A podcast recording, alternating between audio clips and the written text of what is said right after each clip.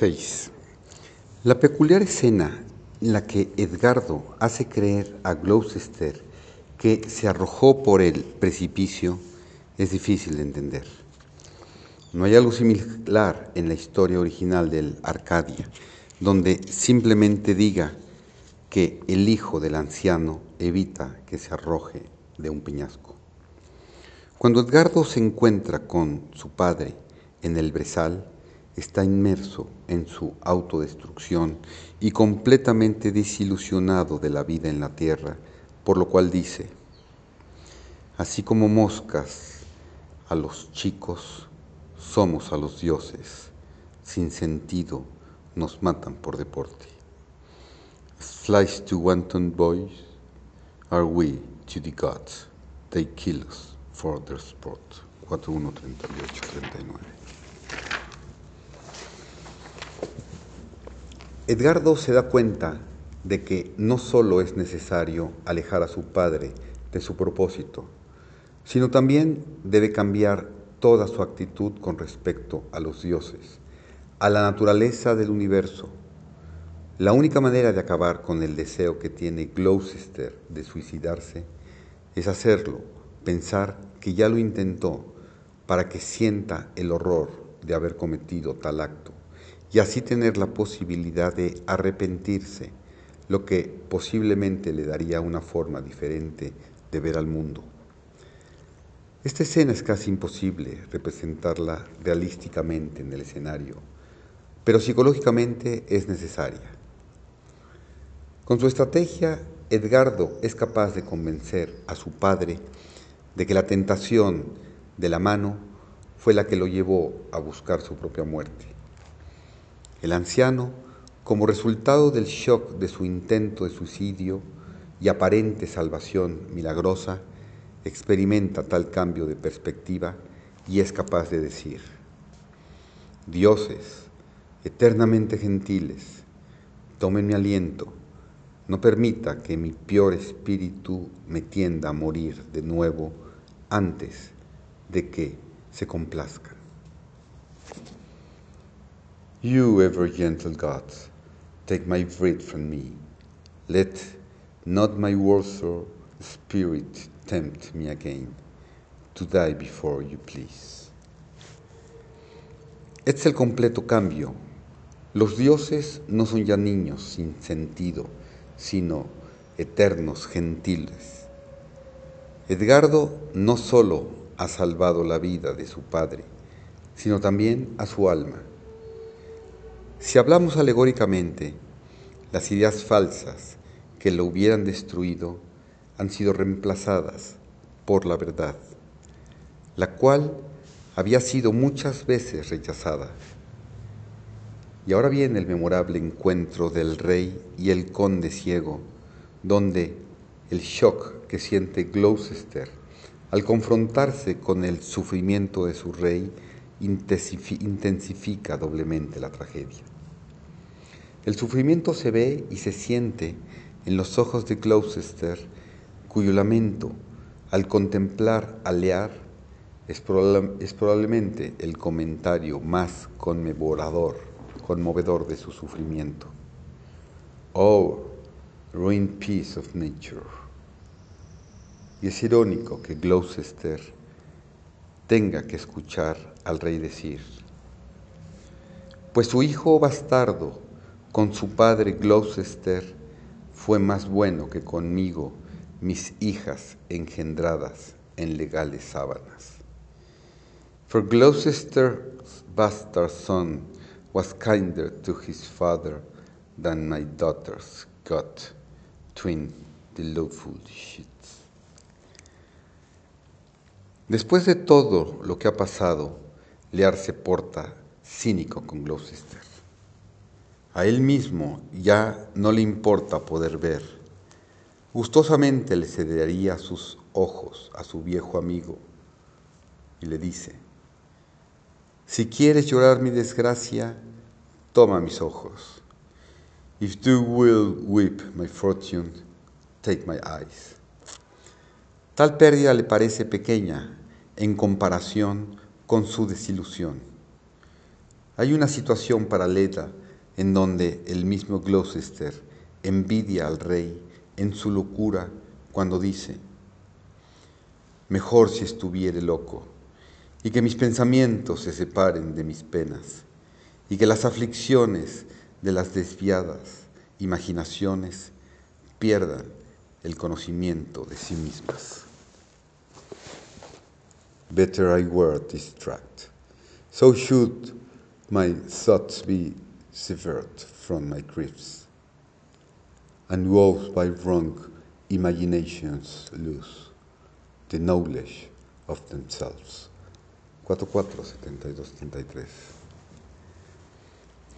Una vez más le toca a Edgardo salvar a su padre cuando Osvaldo lo ataca, esperando de ese modo ganar un ascenso.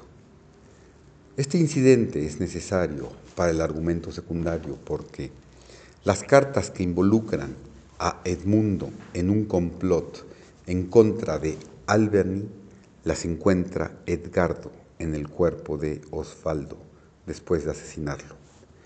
Y a partir de ese momento se da cuenta del papel que tiene que jugar para derrocar a la traición. Esta historia estaba destinada a terminar en un conflicto entre hermanos, quienes eventualmente se tenían que enfrentar cara a cara. Hay que hacer una pausa para considerar la muerte de Gloucester cuando cae otra vez en la desesperación.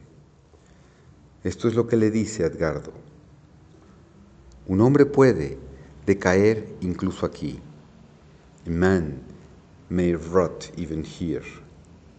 Y éste le jura que, en malos pensamientos otra vez, los hombres deben soportar sus ires y venires incluso al llegar hasta aquí. La madurez lo es todo. Anda, vamos. What? In ill thoughts again, men must endure their going hence, even as their coming hither. Ribboness is all. Come on. A lo cual su padre dice, and that's true too. Estas son las últimas palabras de Gloucester. Son palabras significativas de aceptación a la ley de la vida humana. Así es como se acepta la muerte. 7. Lo que es importante alegóricamente es quién lo va a suceder y también el momento y la forma en que muere. Edgardo relata cómo es que no reveló su verdadera identidad a su padre hasta que estaba armado, hasta haber vencido en el duelo en el que derrocó a su hermano. Al saber que su verdadero hijo había sobrevivido y había sido su salvador, y ahora está armado para combatir a su traidor hermano, fue la señal de su muerte. Ahora está en libertad de morir, pues está a punto de conquistar la verdad. Pero su agobiado corazón, ya muy débil para tal conflicto soportar entre dos extremos de pasión, alegría y pena, sonriendo, estalló.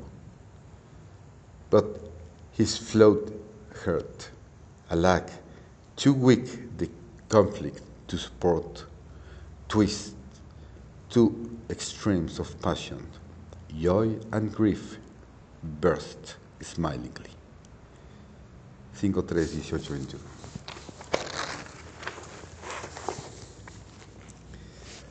Edmundo es acusado por traición y se tiene que defender. Su conexión con la trama principal es que se ha involucrado con ambas hermanas. Así es como la falsedad se relaciona con el mal. Además, fue engendrado en un lugar oscuro y vicioso. Mientras que ha podido utilizar medios deshonestos, trabajando en la oscuridad, ha triunfado sobre su hermano. Pero ahora que tiene que salir al descubierto para enfrentar a la verdad, cara a cara, el resultado es diferente. Esta es la batalla entre la oscuridad y la luz. El que no tiene nombre, Edgardo, se aparece en contra de Edmundo. Esto es algo que sucede en la real y antigua tradición de la caballería. Casi siempre el caballero desconocido es el campeón de la verdad. Edmundo se presenta con su título de Conde de Gloucester, indebidamente adquirido. A diferencia de él, su hermano no reclama ningún título y se presenta en su individualidad esencial sin nombre. El sin nombre sale victorioso y la fortuna de Edmundo completa su ciclo y la trinidad del mal, él, Goneril y Regan, mueren todos juntos al decir de él. Estaba enganchada con las dos, ahora los tres casados en un instante. I was contracted to them both, all three now marry in an instant. Es muy significativo que cuando Edmundo intenta contradecir su propia orden contra la muerte de Cordelia en el último minuto, no lo logra. No se le permite ni siquiera el consuelo de librarse de su último acto de traición. Edgardo, que representa la verdad, y Albany a la justicia, se queda, se quedan con el mando al final de la obra. Interpretado de este modo, la importancia del argumento secundario de la tragedia del rey Lear se vuelve evidente. Si fuese juzgado por sus méritos como un complot o como historia, los absurdos aparecerían inmediatamente y ciertamente estos absurdos son las primeras cosas que señalan ciertos críticos, quienes derraman con desprecio la credulidad de Gloucester cuando Edmundo lo engaña con la carta y condenan a Edgardo como un cobarde por escapar y tomar refugio cuando su vida está en peligro y alegan que sea inadmisible que su propio padre no reconozca a Edgardo en ciertas escenas, al igual que Gloucester cree que se ha caído del precipicio, lo que consideran imposible. Pero cuando el argumento secundario es considerado como una alegoría, el criterio cambia. Tenemos una alegoría mostrándonos cómo la ignorancia ha causado la tragedia y sólo la verdad puede sobrevivirla. Y hasta cierto punto, este subtema interpreta el papel del coro. Unas de las palabras más sabias dichas por Edgardo, quien moraliza las acciones de los otros personajes, son las que le dice a su hermano, los dioses son justos y de nuestros placenteros vicios hacen instrumentos para atormentarnos. The gods are just and of our pleasant vices make instruments to plague us. A lo que Edmundo acepta diciendo, Thou has spoken truth. Notas. Tiresias tuvo dos hijas, Manto y Dafne. Él es un adivino que aparece en todos los fragmentos mitológicos relacionados con Tebas, desde la época de Cadmo hasta la expedición de los epígonos. Aconsejó que se entregara el trono de la ciudad al vencedor de la Esfinge y más tarde sus revelaciones conducirán a Edipo a descubrir el misterio que rodeaba su nacimiento y sus involuntarios crímenes. También aparece en el canto 11 de la Odisea, el héroe Odisea, con el fin de averiguar las circunstancias en que se desarrollará su regreso a Ítaca, viaja a Hades para consultar a Tiresias. Tiresias fue ciego desde joven.